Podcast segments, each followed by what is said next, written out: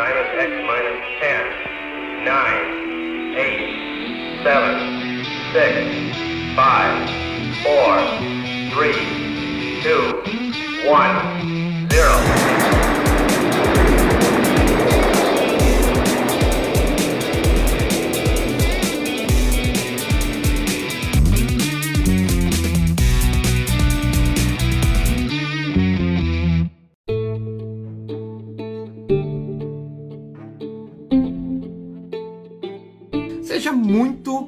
Bem-vindo, seja muito bem-vinda. Hoje com o tema família e autossabotagem, um tema muito importante. E para dar início ao que nós estamos falando, eu quero categorizar para você, definir o que, que é sabotagem, autossabotagem. O auto, que é um prefixo da, da, de origem grega, ele é usado para designar o quê? Algo que é próprio, ou seja, nosso, não é verdade? Auto é meu. Sabotagem é o ato ou efeito de sabotar, que significa o quê? Dificultar, prejudicar uma atividade. Então, assim, autossabotagem é você, a gente, cada um como indivíduo, se prejudicar se sabotar, né? A gente tem falado, se fala muito, né, de sabotagem é, industrial, onde concorrentes de indústria, seja automotiva ou seja farmacêutica, indústrias fazem é, sabotagens, sabotagens em veículos para prejudicar outras pessoas, para causar acidentes, aviões, enfim. Então, justamente é para causar certa é, desestruturação para prejudicar o outro. Agora, olha aqui, que louco que é isso? Você se prejudicando a autossabotagem, você fazendo de si, fazendo consigo é, algo prejudicial. E aqui, para elucidar se você está ou não nessa vibe né, de autossabotagem, eu quero passar alguns exemplos para você de autossabotagem. Vamos lá. Se você é alguém que procrastina demais as suas atividades, claro que isso não é cravado, mas você pode ficar com modo de atenção. Porque a procrastinação é o que? Você não concluir as suas atividades que você tem que fazer. É hoje, ah, deixa para amanhã. E aí deixa para amanhã. E deixa para amanhã. Você sabe que vai mais para frente ter uma consequência disso. Porém, você vai empurrando com a barriga. E isso a gente já falou em outros conteúdos aqui. É uma coisa que pode ser, é, é, inclusive, hormonal e emocional. Em 80% dos casos, isso aí é emocional. A autossabotagem na procrastinação é totalmente emocional. Vocês vão ver que tudo aqui que nós estamos falando é emocional. Muito bem, chegar atrasado a eventos. Claro que hoje nós podemos ter alguns imprevistos. Então, é trânsito, chuva, alguma coisa assim. E corriqueiramente nós estamos sujeitos a uma vez ou outra chegar é, atrasado.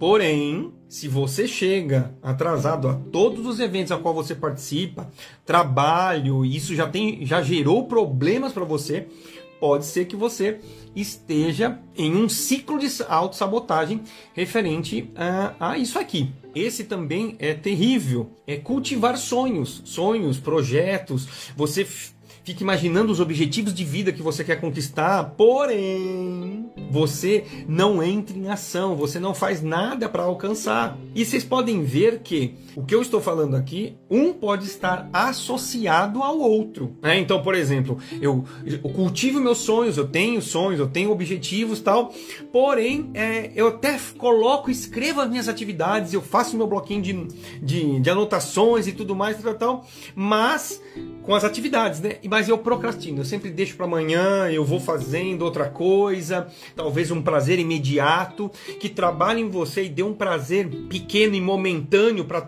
talvez é, num dia onde você está com a, ba a, a baixa autoestima, tá vendo como é emocional? Gastar mais do que pode. Então, situações de pessoas que gastam, gastam, gastam, né? Então, é o cartão de crédito sempre estourado, está sempre em dívida. Isso também é um, um ciclo, né?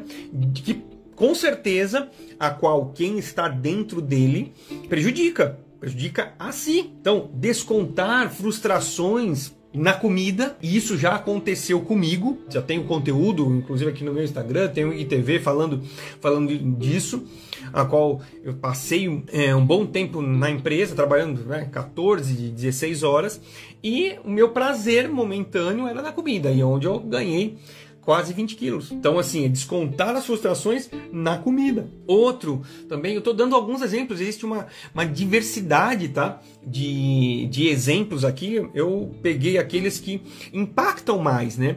E mais, Mário, você falou de família, a gente vai chegar lá, tá? Eu só simplesmente estou categorizando algumas coisas. Outra, bem, bem importante, é o sim, a, a, acredito que alguns de vocês já devem ter ouvido é, sobre a síndrome do impostor.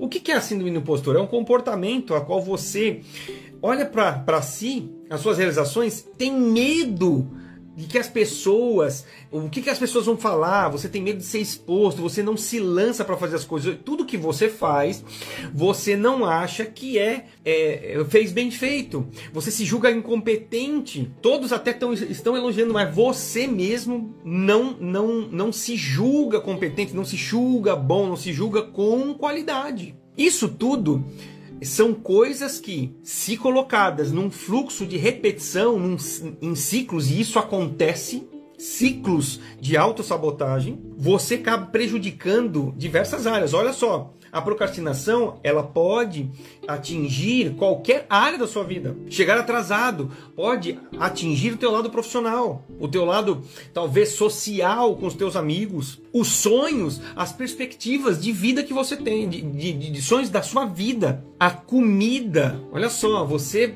descontar as suas frustrações, descontar o seu descontrole emocional na comida. Saúde, gente. Gastar mais do que pode gastar naquilo que não. É, é, talvez você tenha os seus sonhos, e olha como eu juntei as coisas, você tem os seus sonhos, mas você gasta demais com coisas supérfluas. Talvez você esteja num dia não tão bom e você vai no shopping e para talvez aquele prazer imediato, para regar o seu cérebro de dopamina, que eu já expliquei aqui também, você acaba fazendo compras de coisas que você até nem precisa. Para descontar o quê? Algo que dentro de você não está bem. Então aqui a gente pode discorrer aqui já em família o quão um procrastinador pode gerar conflitos familiares, onde um pai de família, talvez que está desempregado ou num emprego a qual não gere a renda necessária para que eh, gere o sustento da casa, só que ele entra num ciclo de procrastinação. Ele não quer procurar mais,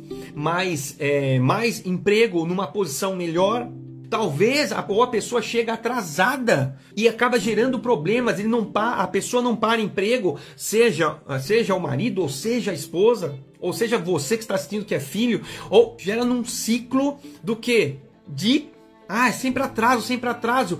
Mas, mas puxa, de novo eu fui mandado embora, mas de novo o que está acontecendo? Entende? Você fazer projeções para o seu futuro, dos seus sonhos, dos seus objetivos, só que você não se coloca em ação. Talvez até pela síndrome do impostor.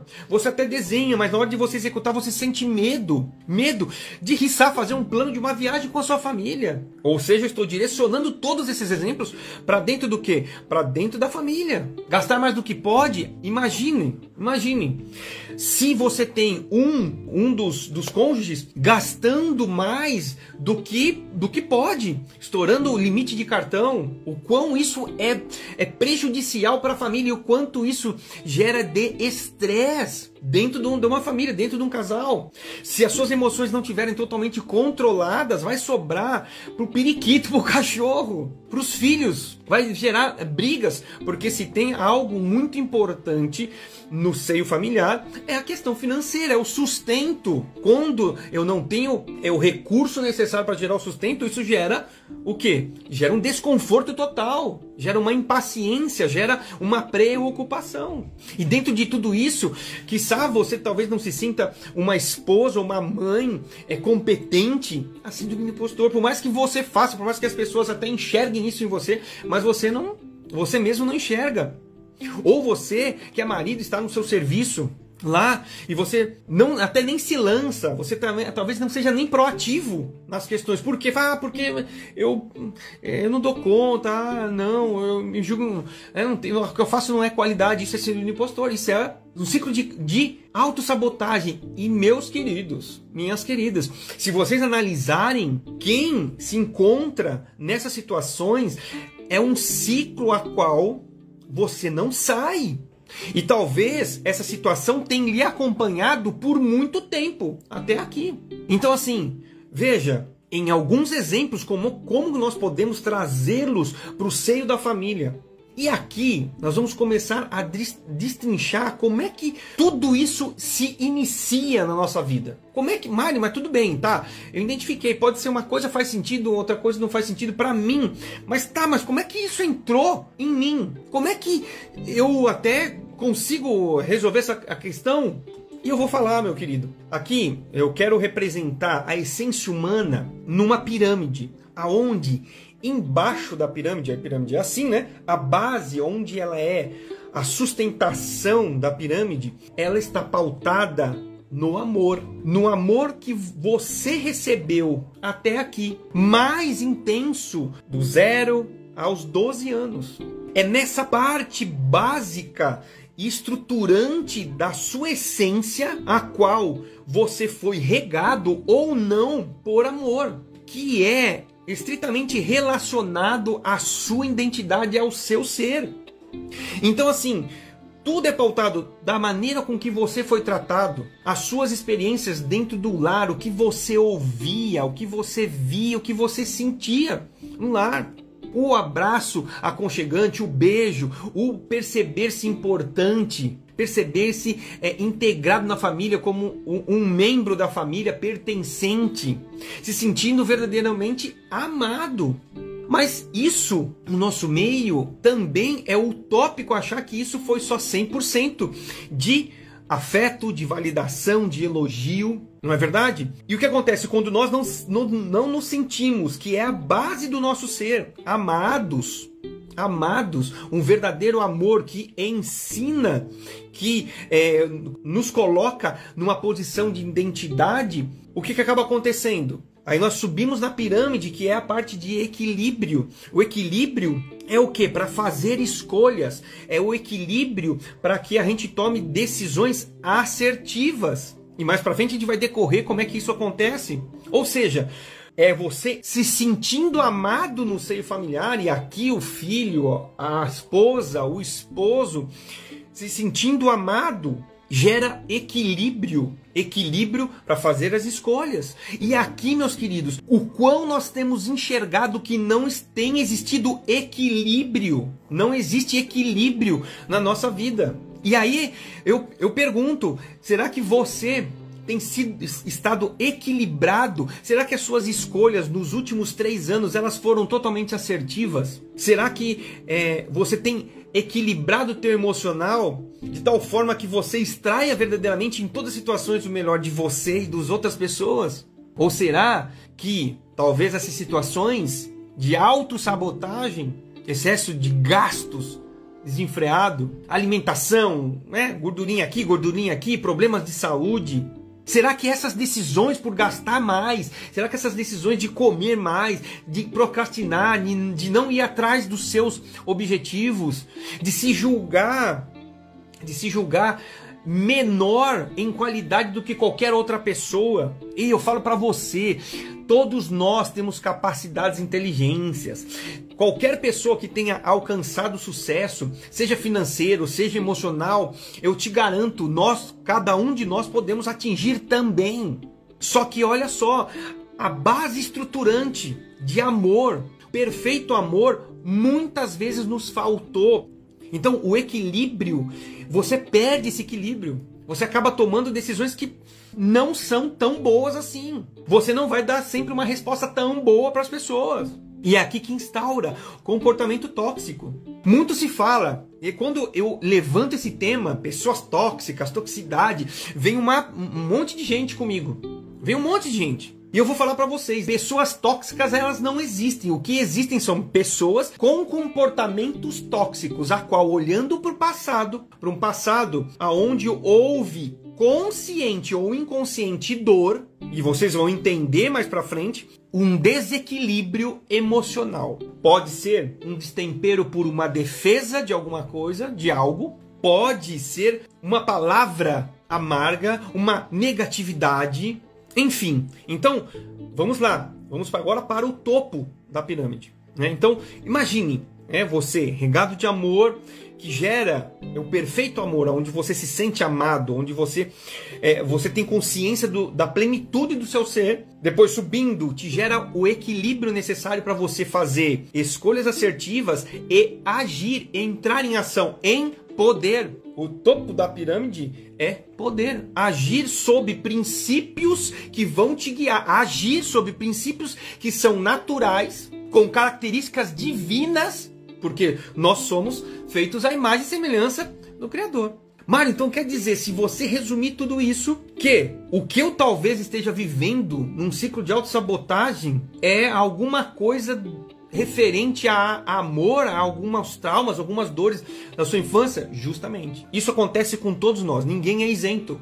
Ninguém é isento. Então, quando você de alguma forma não percebe e quando criança isso é muito latente. É, a criança ela não tem a maturidade, ela não tem o intelecto de um adulto, ela não tem os filtros necessários. Então, talvez como você, como pai, ao falar para uma criança num tom mais áspero, com uma cara de bravo, isso pode ser para ela um evento de dor. A atitude que o pai vai ter nessa hora vai determinar vai determinar o que essa criança, dependendo do estágio emocional, for sobre forte impacto emocional, ela tiver condições e decisões que ela vai tomar no futuro como adulto. Então vamos lá. Você pode ter duas reações. Digamos que caiu, derramou e tal.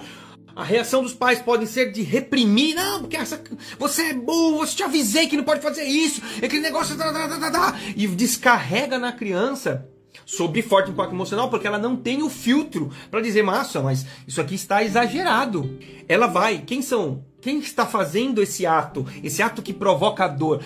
O papai e a mamãe são os meus heróis, são as pessoas a qual eu tenho maior intimidade e acredito fielmente. Eu dependo deles, eles são meus heróis. E tudo que eles falam é verdade. O que, que pode acarretar nessa criança? Um sentimento de incapacidade. Opa! Síndrome do impostor. Por isso que talvez você procrastine. Nossa, mas como assim? É justamente isso. Agora, e se for uma atitude um pouco mais assertiva do pai e da mãe? Eu vejo muitos pais corrigindo seus filhos sob aspectos aos quais eles nem ensinaram para eles. As crianças, elas chegam ao mundo como se fossem pendrives limpos, a qual os pais têm a responsabilidade de ensinar, colocar limites e tudo em amor. Então, qual seria a forma mais correta? Talvez essa criança ela nunca foi orientada. O pai, Fica tranquilo, tal, vou te ajudar aqui a limpar. Você me ajuda? Vamos limpar aqui, vamos juntar as coisas e tudo mais, tal, tal, tal. Cara, e comece a ensinar essa criança como é que você deve proceder. Não coloque tantos copos, olha o seu peso, ensinar, vem cá que eu te ajudo. Se ajoelhar, olhar nos olhos das, da criança, ela vai se sentir ao errar, mesmo o pai não falando nada, ela já vai se sentir, talvez, é, numa posição de alguma coisa que de errado aconteceu. Então, ok, tudo bem, aconteceu o erro, vamos lá que eu vou, eu estou aqui para te ajudar. É completamente diferente do que uma posição totalmente agressiva. Mais para frente no futuro, essa criança pode ser eu, você, vai estar tá numa situação a qual ela é uma experiência nova para ela, talvez seja de empreender, talvez seja de é, procurar um novo emprego, seja é, é, desbravar algo que para ela é desconhecido. Mas se eu não tive o apoio necessário para dizer, não, ok, a gente não, não, não, gostou que isso acontecesse, mas aqui, estamos aqui. Vamos fazer algo para que na próxima vez não aconteça. Então, olha só o como isso pode capar as suas possibilidades. E aqui eu, quero, eu tenho falado muito disso, né? É nós fomos criados a imagem e semelhança de Deus para governar isso. Para governar em quê? Quando nós temos plenos em amor, com as nossas emoções equilibradas, agindo em poder, agindo em poder, utilizando os princípios naturais que têm teores divinos da nossa da nossa identidade. Quando isso acontece, chega a nós a abundância. Enquanto isso não acontece, a gente vai derrapar em algumas áreas. Então você já começa a pensar em que área talvez não está tão boa assim hoje. Quando você tem essa luz, esse conteúdo é justamente para isso, tem essa, essa abordagem, que área não está boa? Começa a imaginar, a tentar lembrar o que aconteceu lá atrás que pode, pode ter gerado esse comportamento agora. Vamos seguir a nossa, a nossa jornada, vamos, vamos falar aqui de tempos passado, presente e futuro. Muito se fala na sua concepção. Me responda, qual que é o mais importante? É o passado é o olhar para as coisas que para trás ficaram? É o presente, aquilo que você vive hoje? Ou é o futuro, aquilo que você olha, né, faz as tuas projeções para o futuro? Qual que é o mais importante para a gente viver? Muito bem, dentro dessa, dessa esfera, o presente, vamos colocar um descritivo aqui. O que é o presente? O presente é a nossa ação, é o, é o que é o agora, o momento agora a nossa ação, certo? O que é o passado? O passado é algo que a gente se remete às lembranças. E a neurociência fala. Vamos lá, o que é o passado? Vou te explicar. Um, dois, três, já passado. Um, dois, três, já é o passado. Ou seja, para a neurociência, a partir de três, quatro segundos já virou passado. Isso ficou na lembrança. Então, do passado nós temos lembranças, do presente nós temos ações e do futuro. O que, que nós fazemos do futuro? No, no futuro, nós fazemos projeções, correto? Projeções. Projeções de vida, projeções, projetos, né? viagens, é, adquirir é, coisas, projeções. Uma empresa, um novo emprego, não é verdade? Agora, repito, qual que é o mais importante? A maioria de nós fala ah, é o presente, é onde nós fazemos acontecer a vida. Agora, de novo, vamos pensar, para que você coloque as suas ações de uma maneira assertiva, qual que é a razão entre a, a tua inteligência cognitiva, a tua inteligência física, matemática, é, da tua profissão, enfim. Qual que é a razão e as tuas emoções, a tua inteligência de lidar com isso tudo. A razão é 20% de tudo que você faz no teu dia a dia, do que você quer conquistar, é da tua inteligência intelectual, é o QI, é o quociente de inteligência. Entende? 20% dessas, dessas ações, 80% é quociente emocional. E aí vamos juntar um pouquinho as coisas. Quando você não se sente amado, olha só o equilíbrio das suas emoções, tomada de decisão, fazer as coisas de maneira assertiva está aqui. Quando o teu emocional ele está ajustado e todos nós temos QI, todo mundo tem inteligência, todo mundo tem inteligência. Então assim, o que se você toma uma, uma, uma atitude ou uma ação que não é assertiva, 80% é por conta das tuas emoções. Vamos usar exemplos que a gente já citou. Tô querendo emagrecer, tô na dieta, cara, mas eu tive um dia muito ruim. Eu vou, vou pro Burger King e piso na jaca. Ou seja, a ação de hoje, do presente, fez com que eu tomasse uma decisão não precisa, não assertiva. E muitos de nós faz isso porque brigou com o cônjuge, tá numa situação conturbada no trabalho, ou com o filho. Mas, Mário, por que, que isso acontece? E dentro dessas ações você tem a precisão dessa tomada de decisão, a precisão. Eu fui preciso em, em escolher. Em escolher meu marido, em escolher o meu emprego. A escolha do meu emprego está pautada naquilo que é competência minha. Quais são as minhas habilidades, as minhas virtudes, O meu perfil comportamental está condizente com tudo aquilo que é, aquele emprego representa. Preciso. Uma pessoa que te complete foi preciso. Mas o que acontece? Muito provável. A gente toma decisões erradas no presente. E quando nós tomamos uma decisão que não é tão precisa, o que, que nós fazemos? Utilizamos da força para que a situação ela mude. Um exemplo típico, talvez seu namorado, seu noivo casou. Ah, mas tem coisas que eu não aceito nele, tem coisas que eu não aceito nela. Aí na base da força, você tenta fazer as coisas acontecerem. E aqui eu não quero de maneira alguma é o que? Causar um incômodo em você. Não, tem que separar agora. Ah, porque eu tomei uma decisão imprecisa. Não. Casou, agora é decidir amar a pessoa. É decidir amar a pessoa. Então, assim, mas é só um exemplo de como nós, em casa, nós fazemos com que o outro cônjuge, o filho, tome uma atitude pela força daquilo que eu acho que é correto. O outro ponto que nós não tomamos decisões assertivas é o timing, que é o momento. Existem pessoas que perdem esse momento. Sabe aquela aquele cara ou aquela menina que já tem mais uns 40 anos e não casou? Perdeu o timing, perdeu o timing. E essas pessoas, elas compensam a perda do momento tentando colocar velocidade nas coisas. Vamos lá, alguém que presta para concurso, que fez diversas tentativas, diversas tentativas, aí fica dois, três, quatro, cinco, quiçá oito anos fazendo e não, e não consegue entrar. Por questões emocionais, talvez, perde o tempo. Perde o tempo. Eu preciso compensar. Ah, mais estudo, mais alguma coisa, mais um método, mais alguma coisa. Eu tento compensar porque eu preciso de velocidade.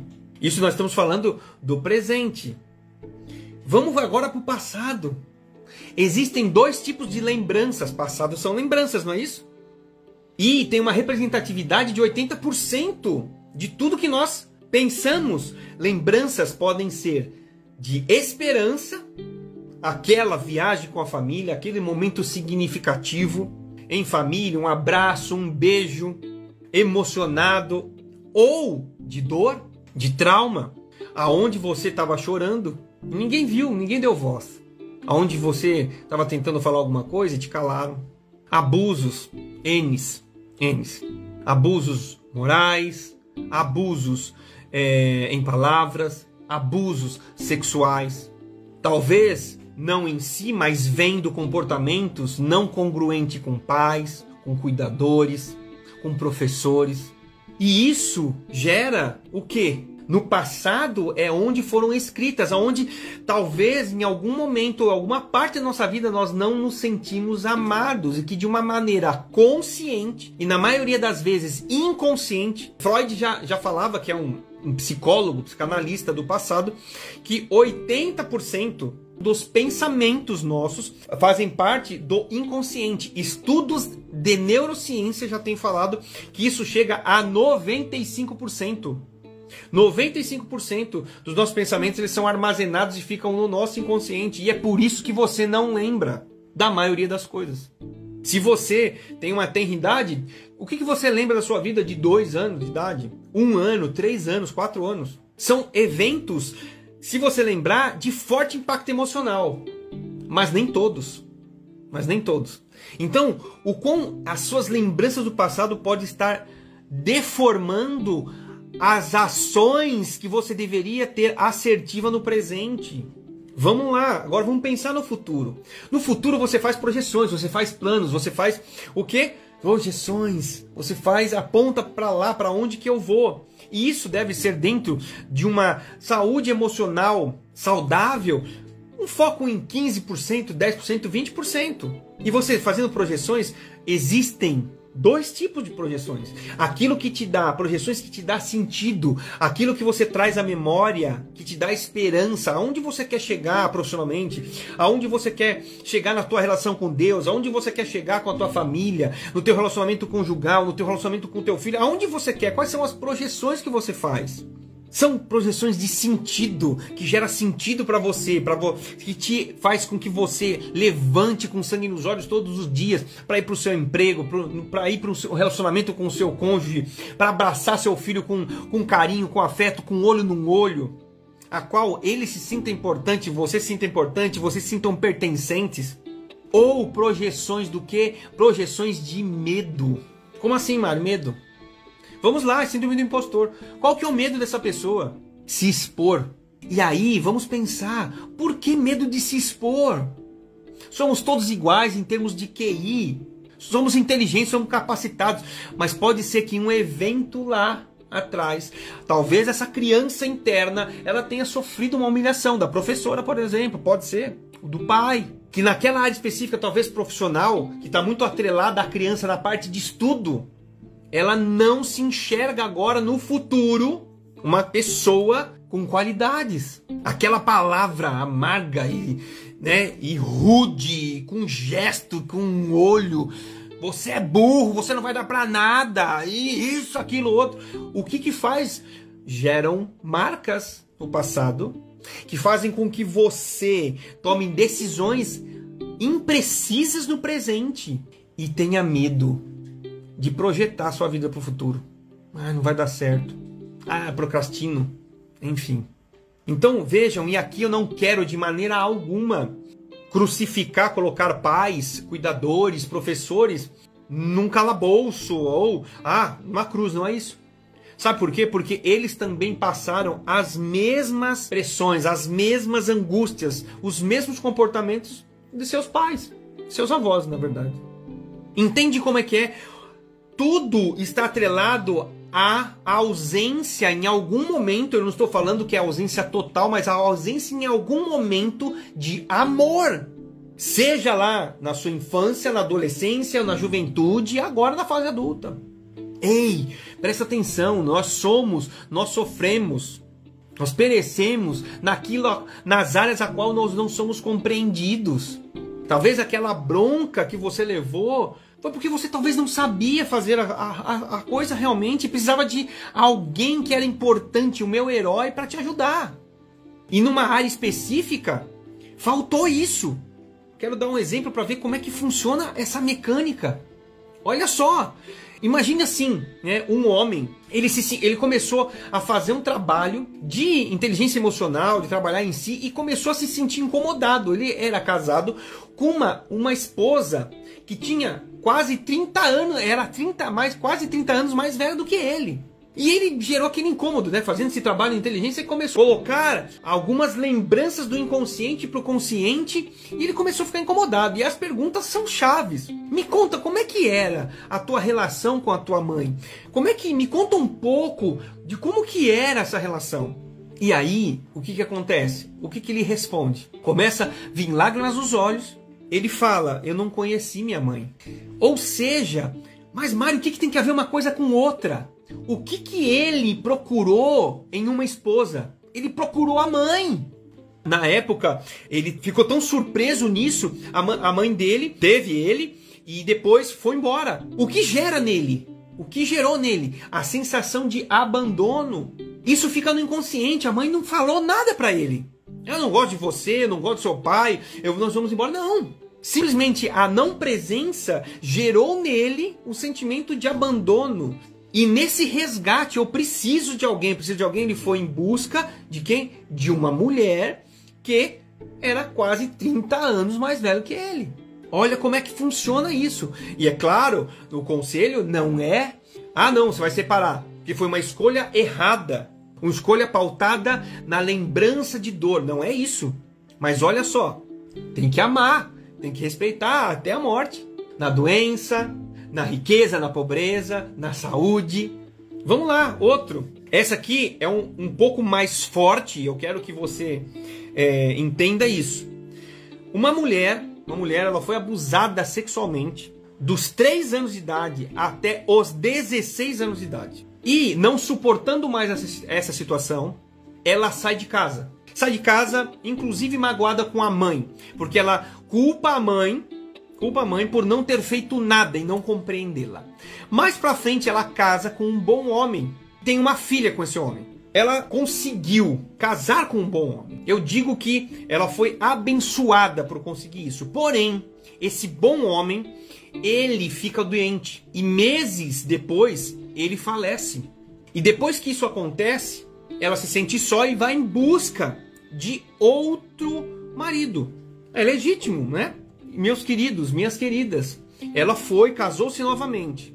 E esse marido, ele começa a abusar sexualmente da filha, fazendo com que o ciclo, sim, o ciclo, ele não termine. Você acha que faltou inteligência para ela? Não, ela, realmente ela escolheu o segundo marido de uma maneira burra. Não, não. O intelecto dela, perfeito, inteligente.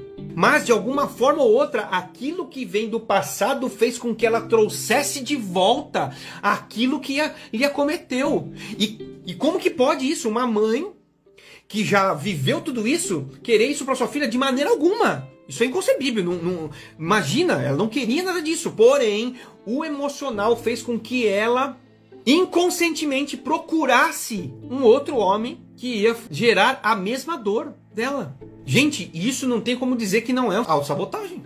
Tá fazendo sentido?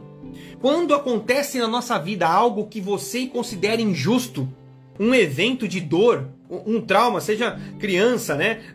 Claro que na fase adulta isso vai fazer muito mais sentido para você. Gera uma dor em você. E com certeza nós não temos, nós não temos proteção mental, blindagem de mente, de inteligência emocional e acaba fazendo com que esse evento de dor, uma criança, você acha que tem esses filtros necessários para blindarmos a nossa mente? Claro que não. E aí o que acontece? Vamos lá.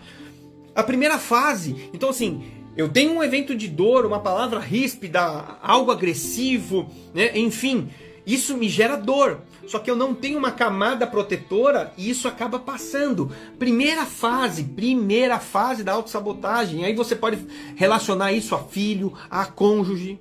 Mágoa. Primeira fase. A mágoa é onde você reclama do próprio evento de dor que você sofreu.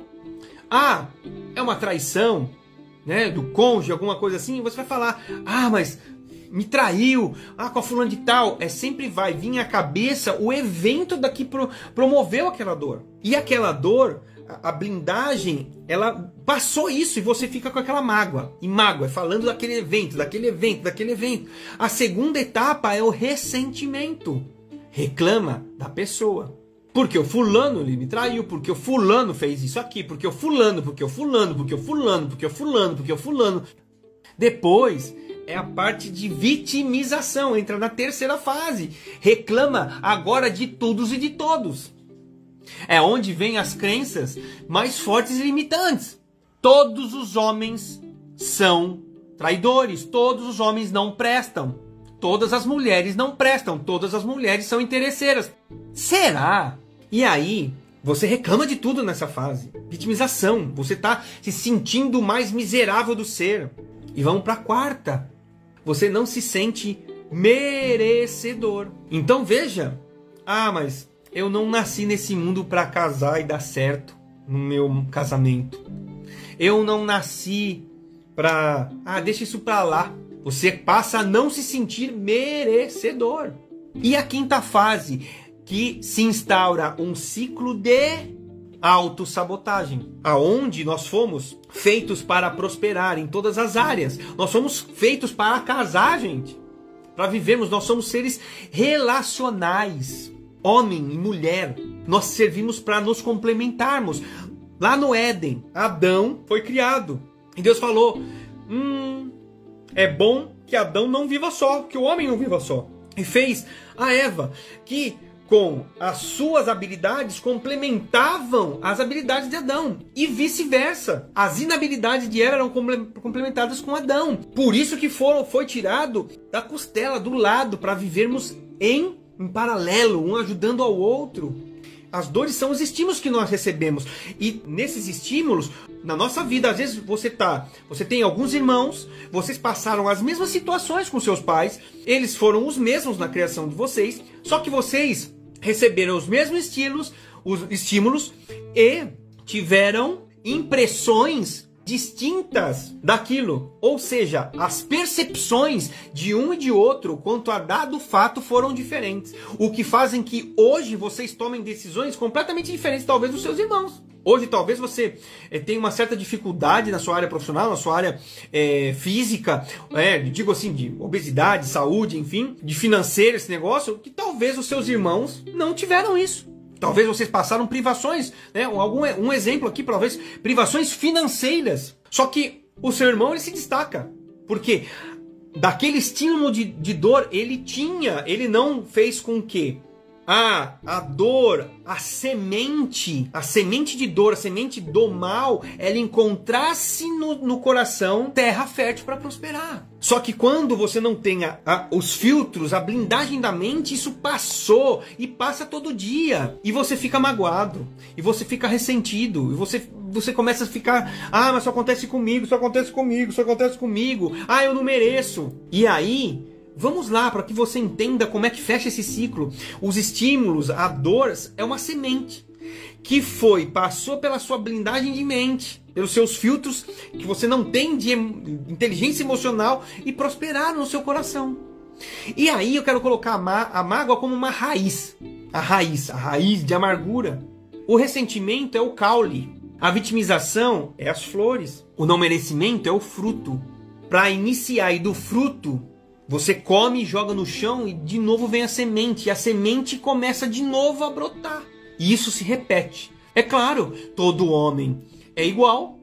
Você passa a não a procurar mais homens. Quiçá existem mulheres que procuram outras mulheres. Por conta disso. Por conta de eventos dois. Mas será verdadeiramente que todo homem é igual? Nós temos uma população mundial de bilhões de pessoas. Todo homem é igual. Todos vão agir dessa mesma forma. Entende? Então, começam ciclos de autossabotagem. Isso também tende-se a crianças. As crianças não têm filtros, elas não sabem de tudo isso, sabem o que é mágoa, o que é ressentimento e tal, mas elas se sentem penalizadas. São os heróis delas.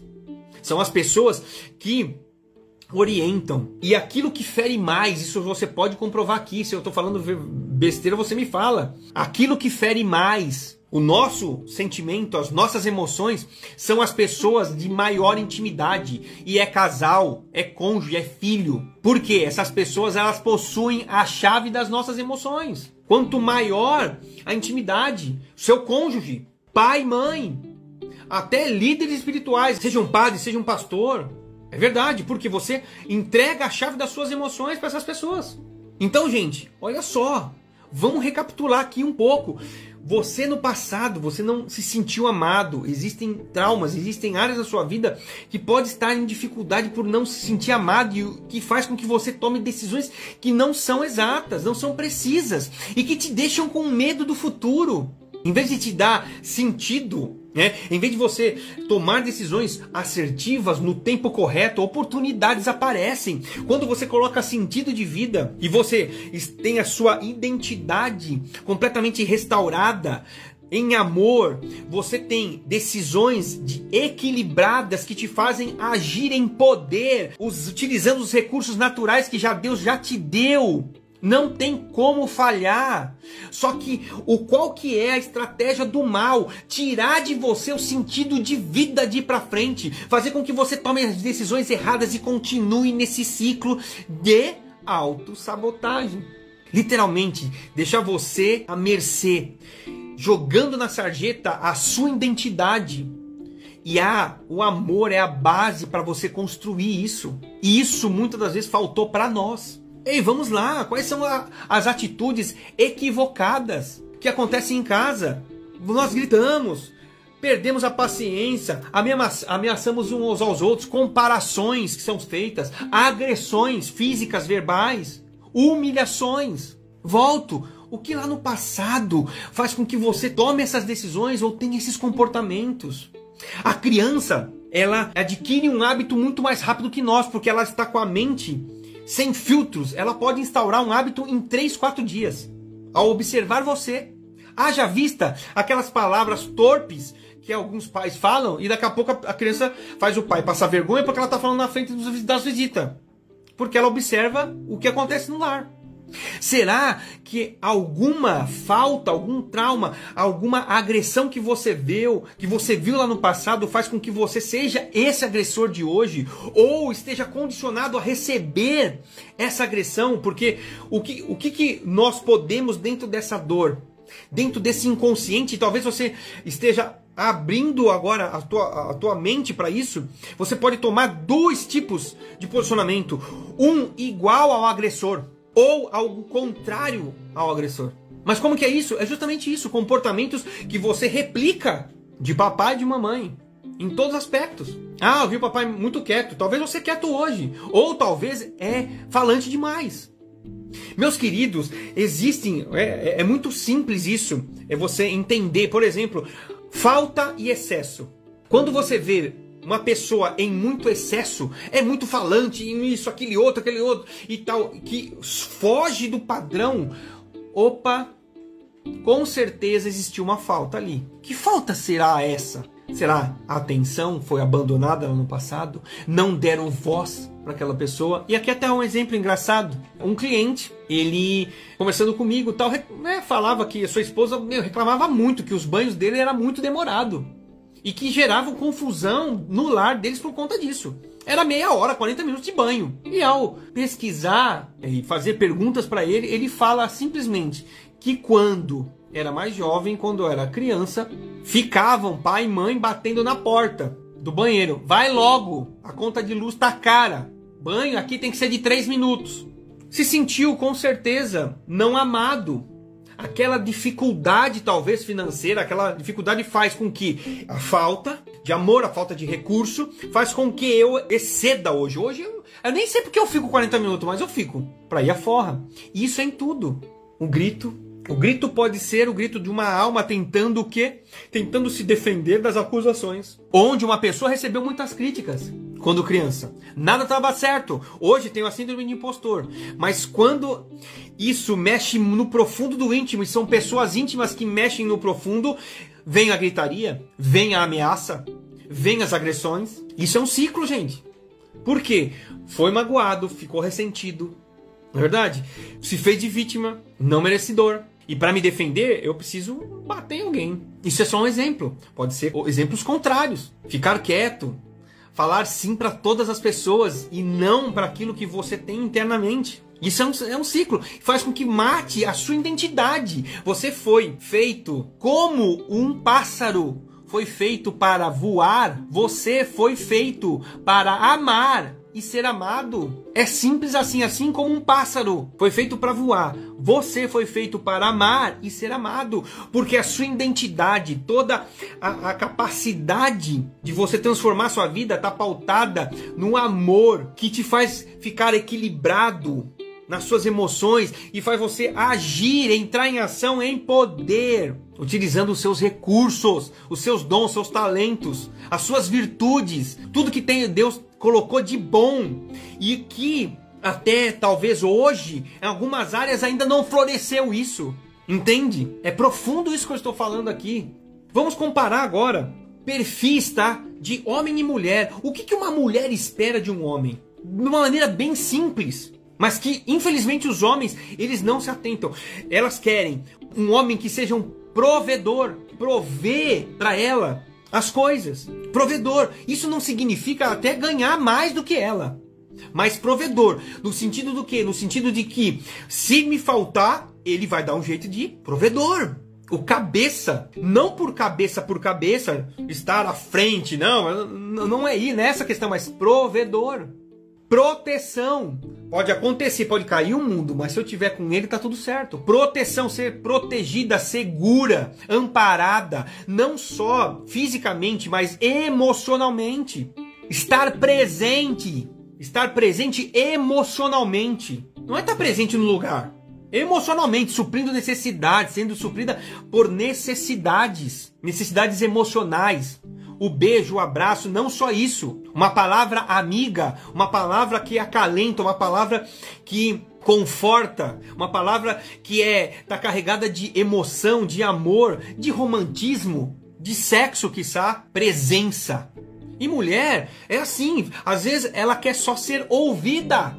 E até bom quando ela chega muito carregada de algumas coisas, porque a, a mulher ela sempre foi ensinada a ser multitarefa, a dar conta de tudo. Vamos lá, vamos fazer uma diferença no trabalho. Digamos que um homem ou uma mulher chega no trabalho um pouco mais atrasado, certo? Aí você chega, pergunta pro chefe.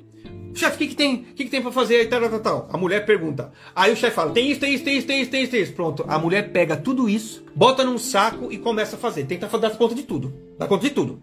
Como é que fica o emocional dessa mulher? Fica frangalho, fica tentando, tentando dar conta de tudo. Por quê? Porque lá no passado, mamãezinha, esse ser iluminado de luz, falou que a mulher é multitarefa. E tem que dar conta de tudo. Porque não pode depender de homem, porque não sei o que, não sei o que. Aí que acontece? Como é que sai do trabalho uma mulher dessa? Ah, maravilhosa, né? Que é emocionalmente plena, correto? Muito bem, agora vamos ao homem. Chegou atrasado. Chefe, ó, cheguei aqui, né, aconteceu um imprevisto aqui, tudo bem. O que, que tem? Quais, o que, que tem aí? Fala, tem esse, esse, esse. Qual que é o mais importante?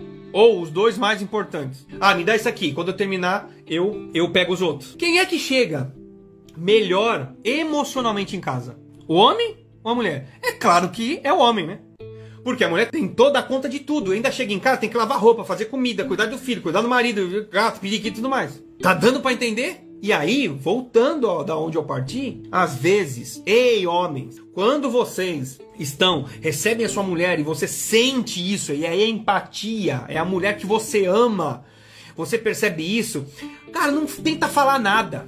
Não tenta falar nada. Você abraça, ah, porque meu chefe. Aí você fala, ah, seu chefe. Ai, ela fala um monte de coisa. Ah, não, porque aquela fulana, ah, aquela fulana. Protege, preserva, seja presente. Faça com que ela se sinta protegida, que você provê ela, não só financeiramente, mas também emocionalmente. Agora, para as mulheres. Ei, mulheres, é claro que fica fácil quando você tem um homem que te coloca nessas situações, né? Que você se sente provida, você se sente protegida, existe a presença emocional do teu, do teu marido. Fica muito mais fácil ser o quê? O que, que o homem espera? Que você seja ensinável. Seja ensinável. Porque a característica do homem já foi dada, é de, de, de, de, liderar, a nossa, a nossa condição física, os músculos, enfim, tal, são mais abrutalhados justamente para quê? Para fazer as coisas acontecerem, que no passado a gente fazia, tinha muita força bruta para fazer, né? Enfim, então, seja ensinável, seja ensinável, use de respeito, use de respeito, respeite o seu marido, respeite a autoridade dele, não desautorize ele na frente dos seus filhos. Se tem alguma coisa que você precisa falar, fale sim. Você não pode reprimir isso, mas sem desrespeitá-lo, sem tirar a, a, a, presença de pai, a autoridade de pai, a autoridade de marido. Converse no momento oportuno, feche as suas portas e fala: você agiu errado desta forma, eu acho que não é assim, assim, assim. Faça, mas com respeito. Ei, para ele, para ele, para os homens, na verdade, é muito importante o sexo. O sexo está em terceiro. Homem, ele já sai de casa pensando nisto. E isso para ele é importante. Mas é claro, olha como isso, isso se combina. Como é que uma mulher vai ser ensinável se não é provida, se não é protegida, né? Se não tem a presença? Como é que vai respeitar? Como é que é, um homem vai ter isso da sua mulher? De ser ensinável, de ser respeitosa, né? de ter um sexo de qualidade, se ele mesmo não provê, não protege. Nós temos características distintas e que são complementares. É claro que o homem ele requer de uma mulher outras coisas, com certeza, mas essas são as principais. Mas nós nos completemos. Só que o mal, a dor, o trauma faz com que nós, em vez de nos somarmos, chegarmos a um acordo em empatia, em amor, em fidelidade, e vira aquelas confusões. A dor de você ter visto seu pai brigando, hoje você briga. Ou você não tem boca para nada, o que também gera falta de presença quando você não fala nada. Ou quando você a, a mulher não se sente protegida porque você, tem um cara que não fala nada. Tá dando para entender? E aqui, meus queridos, todos nós, nós somos diferentes. Eu já estou concluindo aqui, tá? Nós somos diferentes.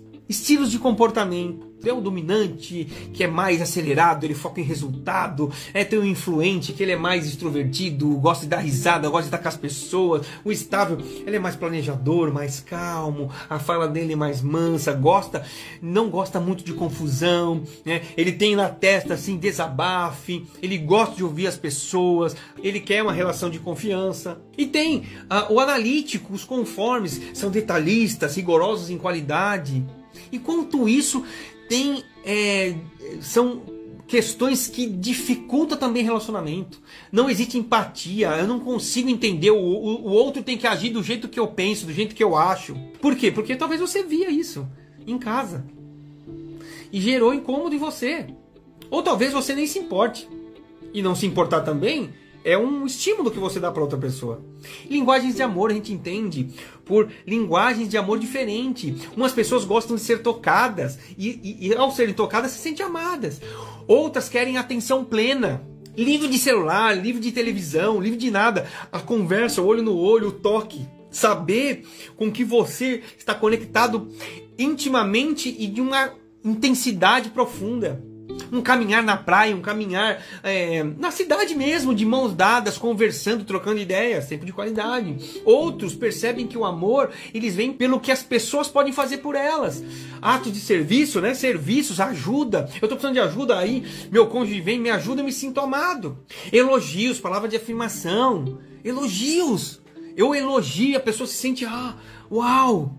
E nós homens, 80% de nós tem, possuímos isso gira em torno de palavras de afirmação e toque físico. Por quê? Gostamos de ser elogiados. Mas tu não faz nada, cara, para ser elogiado. Presentes, tem pessoas que gostam de receber presentes e sentem amados, por menor que seja, uma caneta sem tampa. Mas por quê?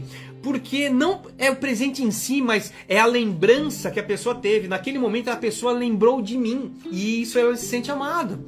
Mas por que, Mário, por que você está falando isso? Porque somos todos diferentes. Somos todos belos. Fomos criados por Deus com as nossas individualidades, com as nossas capacidades, com o nosso jeito próprio de amar, com o nosso perfil de comportamento, com os nossos talentos, com os nossos dons, com as nossas virtudes.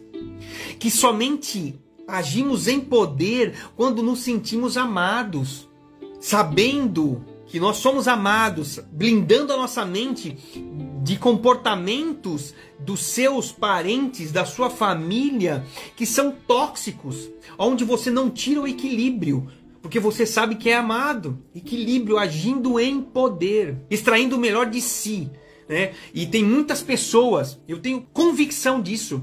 Quando você está em poder, você age a sua intuição por resolver problemas, por é, equacionar as coisas, por enxergar as outras pessoas, ela, a sua intuição, ela se aguça porque você está agindo em poder, você percebe no mundo as oportunidades de fazer aquilo a qual você foi definido, programado para ser, que é diferente de mim.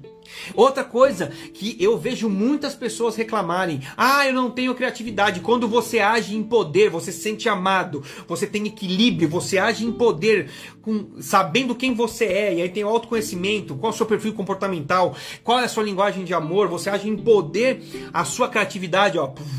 Um exemplo típico: um médico estava operando e tinha que suturar, e não tinha mais fio de sutura para fechar o paciente.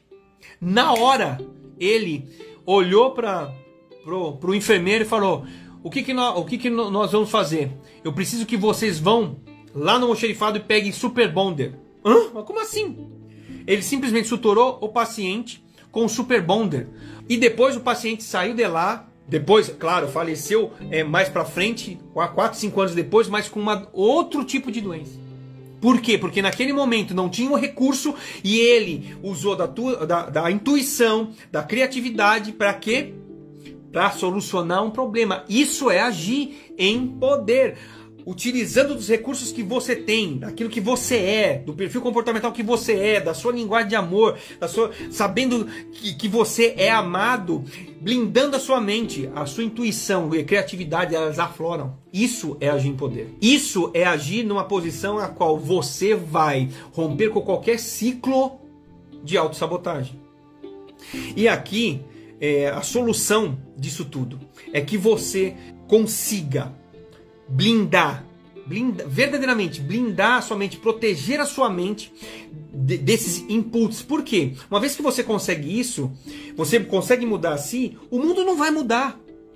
A sua família vai continuar gerando, talvez, é, agindo com você com, com comportamentos tóxicos, mas você está mudado, você está blindado, entendendo em amor que aquela pessoa ela está fazendo aquilo porque talvez é um exagero numa defesa de algo que está lá no passado. Essa é a primeira coisa, você fazer uma blindagem, construir verdadeiramente um muro que blinde isso você dos comportamentos tóxicos. Essa é a primeira coisa. A segunda coisa é você olhar para trás, identificar aquilo que te feriu e você resolver, resolver com a pessoa. Verdade. E aqui tem N, N maneiras aqui de você fazer isso, olhar para o passado. Se trouxe luz alguma área aqui na tua vida que não está acontecendo bem, Opa, coloca a luz. Com quem será que você precisa resolver?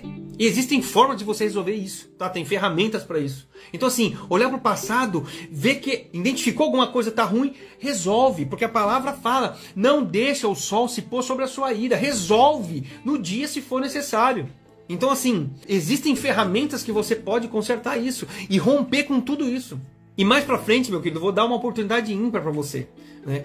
É claro que isso é uma chave, é, é, é, são, é um conteúdo que abre a sua mente, abre a sua visão para isso tudo.